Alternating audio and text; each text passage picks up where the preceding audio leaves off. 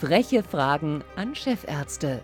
Der Gesundheitspodcast der Zentralklinik Bad Berka.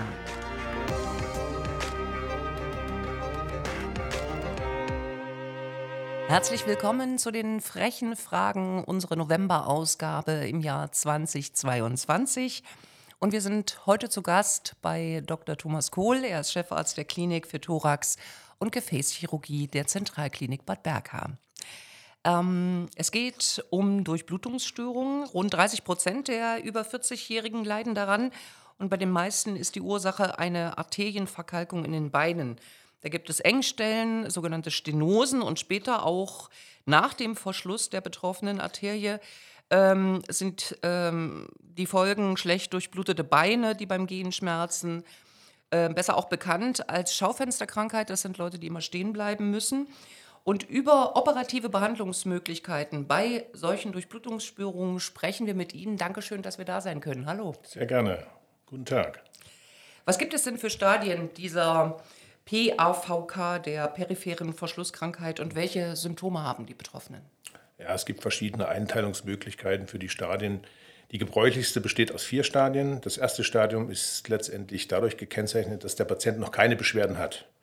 Aber wenn er dann doch mal zu einer Diagnostik gelangt, findet man schon morphologische Veränderungen, Gefäßveränderungen, also erste Anzeichen einer Gefäßverkalkung.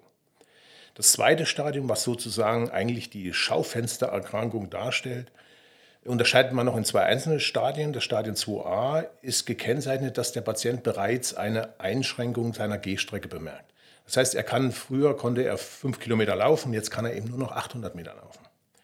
Ja, und das Stadium 2b ist dadurch gekennzeichnet, dass es eben eine Gehstrecke äh, bedeutet von unter 200 Metern. Und das ist auch sozusagen die Grenze, wo wir die therapeutische Notwendigkeit sehen. Also bei 200 Meter und weniger beginnt sozusagen unsere Tätigkeit. Das dritte Stadium ist eines der höheren Stadien schon. Hier ist es eben, äh, oder dieses Stadium ist dadurch gekennzeichnet, dass äh, der Patient schon in Ruhe Beschwerden hat. Das heißt, er liegt zu Hause auf seiner Couch, und hat schon Beschwerden in den Beinen. Das heißt, die Durchblutung ist so schlecht, dass die Gewebe schon in Ruhe nicht mehr mit ausreichend Sauerstoff versorgt werden. Und das höchste Stadium ist das Stadium 4. Hier sind die Durchblutungsstörungen so weit fortgeschritten, dass äh, sich bereits Verfärbungen an den Zehen äh, äh, ergeben, also Dunkelverfärbung bis hin zu Schwarzverfärbung der Zehen, dass es ähm, Geschwüre gibt an den Beinen oder dass Wunden, die sich die Patienten in irgendeiner Form zusehen, nicht mehr heilen. Das sind sozusagen die gebräuchlichsten vier Stadien, die wir im Krankenhaus haben. Wie ähm, diagnostizieren Sie denn eine PAVK? Am Anfang steht natürlich die Erhebung der Krankengeschichte, also speziell Richtung Durchblutungsstörung. Das heißt, seit wann hat der Patient Beschwerden? Welche Art sind die Beschwerden? Ist es ein brennender Schmerz? Ist es ein dumpfer Schmerz? Hat er Beschwerden äh, nur beim Laufen? Also seine, die Einschränkung der schmerzfreien Gehstrecke, oder hat er schon in Ruhe Schmerzen? Ähm, das ist ganz wichtig, um am Anfang schon eine Richtung zu haben, in wel, äh, wie hochgradig ist äh, das Stadium des Patienten, wie dringlich ist eine weiterführende Diagnostik. Der nächste Schritt ist die Durchführung von Blutdruckmessungen im Bereich des Beines und des Armes, um ein Verhältnis zu sehen. Wenn der Blutdruck im Bein niedriger ist als am Arm, dann ist es auch ein Zeichen dafür, dass Durchblutungsstörungen vorliegen. Der nächste Schritt dann die Ultraschalluntersuchung, also die farbkodierte Dopplersonographie, Duplexsonographie genannt. Hier kann man wirklich die Gefäße äh, mit Ultraschall untersuchen, auch höhergradige Engstellen, Verschlüsse darstellen. Und der nächste Schritt dann die weiteren Bildgebenverfahren wie Computertomographie, MRT und natürlich Kontrastmittel, äh, Angiografien, Durchpunktion der Gefäße. Ähm, wie kann man die unterschiedlichen Stadien therapieren? Also ich denke, es ist vielleicht eher noch, äh, ich sag mal, was leichteres möglich, wenn man ja die 800 Meter noch schafft oder die 1000 Meter, als äh, wenn schon, ich sag mal so, wenn es schon ganz schön weit fortgeschritten ist. Genau, das, die, die Therapie ist natürlich Stadien entsprechend, wir nennen das Stadien adaptiert. Das heißt, in den frühen Stadien, Stadium 1, weiß man es meistens nicht, weil der Patient selber nichts bemerkt. Aber ab Stadium 2 sollte man äh, zumindest die nicht-invasiven und nicht operativen äh, Behandlungen natürlich äh, vorziehen. Hier gehört es dazu, dass man den Patienten entsprechend medikamentös einstellt. Das heißt, er bekommt blutverdünnende Medikamente, er bekommt äh, fettsenkende Medikamente und natürlich wird der Bluthochdruck eingestellt. Das sind so wesentliche Risikofaktoren, die damit behandelt werden. Und damit kommen wir schon zur Umstellung der Lebensweise. Das ist ganz wichtig, dass der Patient seine Lebensweise entsprechend ändert, dass man die Zuckererkrankung gut einstellt, dass er das Rauchen einstellt und dass er Gewicht reduziert ja, und den Blutdruck optimal einstellt und natürlich seine Ernährung umstellt. Ja, das sind so entscheidende Dinge.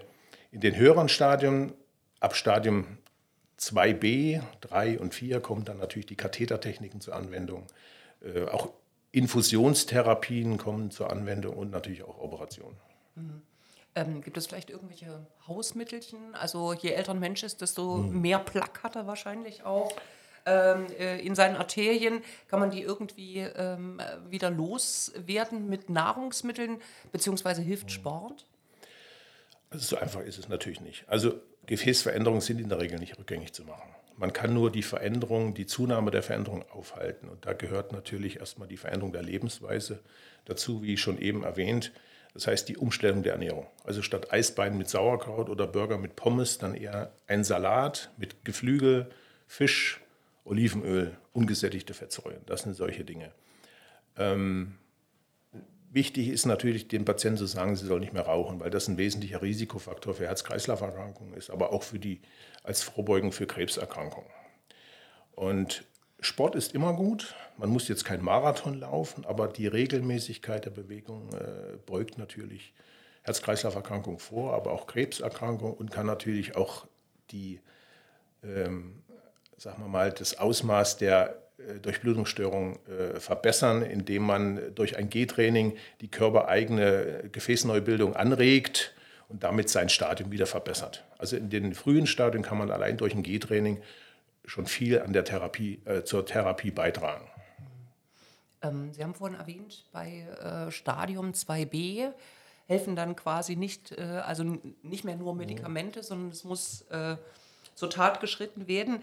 Welche Möglichkeiten bestehen denn und ähm, welche Risiken gibt es? Man muss natürlich erstmal das Ausmaß der Durchblutungsstörung erfassen oder darstellen. Also vorher gehört eine Diagnostik, die ausreichend ist. Wie lang ist der Gefäßverschluss? Ist es ein kurzstreckiger Verschluss? Ist es ein längerstreckiger Gefäßverschluss? Und, äh, oder reicht vielleicht für 14 Tage eine Infusionstherapie einfach auf, um die Mikrozirkulation zu verbessern?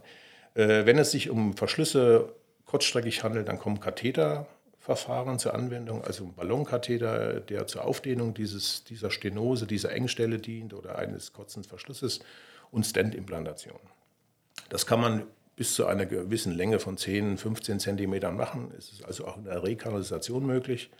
Ist die Gefäßveränderung in mehreren Etagen oder ist sie längerstreckig, dann kommen operative Verfahren natürlich äh, zur Anwendung.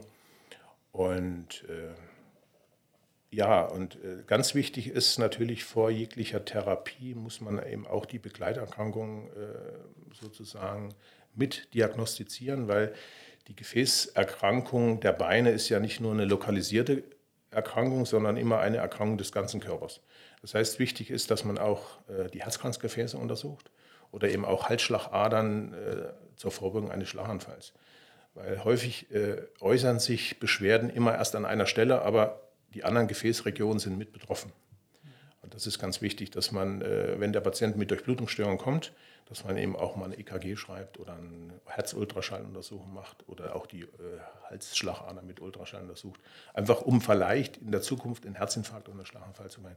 Umgekehrt wird natürlich auch ein Schuh draus, dass man sagt, okay, Herzpatienten, die äh, zur Herzkatheteruntersuchung kommen, sollen natürlich auch äh, ja, die anderen Regionen untersucht bekommen. Das ist ganz wichtig. Haben Sie jetzt schon die, das wäre meine nächste Frage gewesen, welche Gefahren mhm. bestehen denn für Patienten, wenn die sich nicht behandeln lassen, also sowohl medikamentös mhm. als auch operativ? Die, äh, diese Patienten, ähm, natürlich kann jeder Patient jede Behandlung ablehnen. Das ist natürlich sein ureigenstes Recht. Wir dürfen nur äh, Behandlung durchführen, wenn der Patient ihm zustimmt. Aber äh, wenn er in den frühen Stadien kommt, ist es meistens nicht so schlimm. Da sind sie auch eher gewillt, die Patienten dann ein G-Training vielleicht zu machen oder die Ernährung umzustellen, wenn sie nicht operiert werden. Ab dem Stadium 2b oder ab 3 und 4 dann sowieso sollte man auf jeden Fall äh, dem Patienten zur Therapie anraten, weil Gefäßveränderung ist eine chronische Erkrankung, die immer voranschreitet.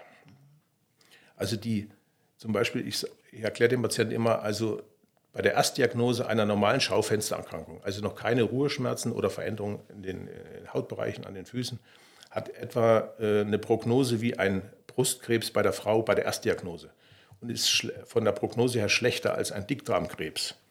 Das heißt, die haben äh, eine höhere Wahrscheinlichkeit an zum Beispiel Herzinfarkt oder Schlaganfall zu sterben als am Dickdarmkrebs. Das muss man dem Patienten immer so sagen. Es ist ja eine gutartige Erkrankung in dem Sinne, aber äh, ist schon von einer Brisanz, dass man dem Patienten schon zur Therapie raten soll. Wenn er sich nicht behandeln lässt, der Patient, und er hat eine höhergradige äh, Durchblutungsstörung, kann natürlich äh, ein Fortschreiten der Durchblutungsstörung einhergehen bis hin zur Amputation. Wird heute noch oft amputiert? Das ist gar nicht mehr so, gar nicht so selten, die Amputation, das heute durchgeführt wird, aber es geht eben nicht nur um große Amputationen wie Unterschenkel- oder Oberschenkelamputationen, sondern wir zählen eben auch Zehenamputationen oder Fußteilamputationen dazu. Auf der anderen Seite muss man aber sagen, dass selbst in Deutschland, in einem Staat mit einem sehr hochentwickelten Gesundheitswesen, immer noch zu häufig amputiert wird. Wir sehen das immer wieder, die Patienten äh, gehen in ein Krankenhaus und dort mit einer schwarzen Zehe beispielsweise und äh, die Chirurgen amputieren die Zehe, ohne vorher eine Gefäßdiagnostik durchgeführt zu haben. Und das führt dann dazu, dass diese Wunden nicht heilen und äh, dass wir dann irgendwann im Unterschenkelbereich mit der Amputation liegen. Ja, und äh, deshalb ist es ganz wichtig für die Patienten, wenn sie solche Beschwerden haben, solche Zeichen einer Erkrankung, dass sie sich zunächst zu einem Gefäßarzt begeben, am besten in ein Gefäßzentrum und äh, dass dort alle Fachdisziplinen vom Angiologen, also dem Facharzt für innere Medizin mit der Spezialisierung Gefäßmedizin, dem Gefäßchirurgen und dem interventionellen Radiologen, der eben auch häufig die Kathetertechniken durchführt. Und das, davon profitieren die Patienten natürlich erheblich. Ähm, wer hat denn ein besonders hohes Risiko, so eine PAVK zu bekommen? Natürlich Patienten, die rauchen, Patienten mit Übergewicht, Bluthochdruck, Fettstoffwechselstörungen, das sind so Patienten, die ein hohes Risiko haben. Natürlich gibt es auch eine familiäre Disposition dazu. Also man kann sich auch solche Sachen ererben. Äh, deshalb ist es auch wichtig, mal nach der familiären Anamnese zu fragen, ob es vielleicht noch Geschwister gibt, die bisher noch nicht symptomatisch waren. Einfach, dass man in, in der Familie das bespricht. Hör mal zu, ich habe Durchblutungsstörungen, vielleicht lässt du dich auch mal untersuchen. Wie gesagt, es geht nicht nur um die Beine, es geht eben vor allem auch um die lebenswichtigen Organe, die wirklich auch mal im, im Herzinfarkt enden können, auch tödlich und so weiter. Ne? Deshalb ist es ganz wichtig, dass man die Patienten auch entsprechend aufklärt. Wie alt sind die Patienten so? In der Regel ist es ein fortgeschrittenes Alter, so äh, Mitte 60 bis 70. Wir haben aber auch natürlich jüngere Patienten und wir haben natürlich auch deutlich ältere Patienten bis über 80. Herzlichen Dank, Herr Dr. Kohl. Gerne. Das waren die frechen Fragen im November 2022. Bis zum nächsten Mal. Ja, ich danke auch.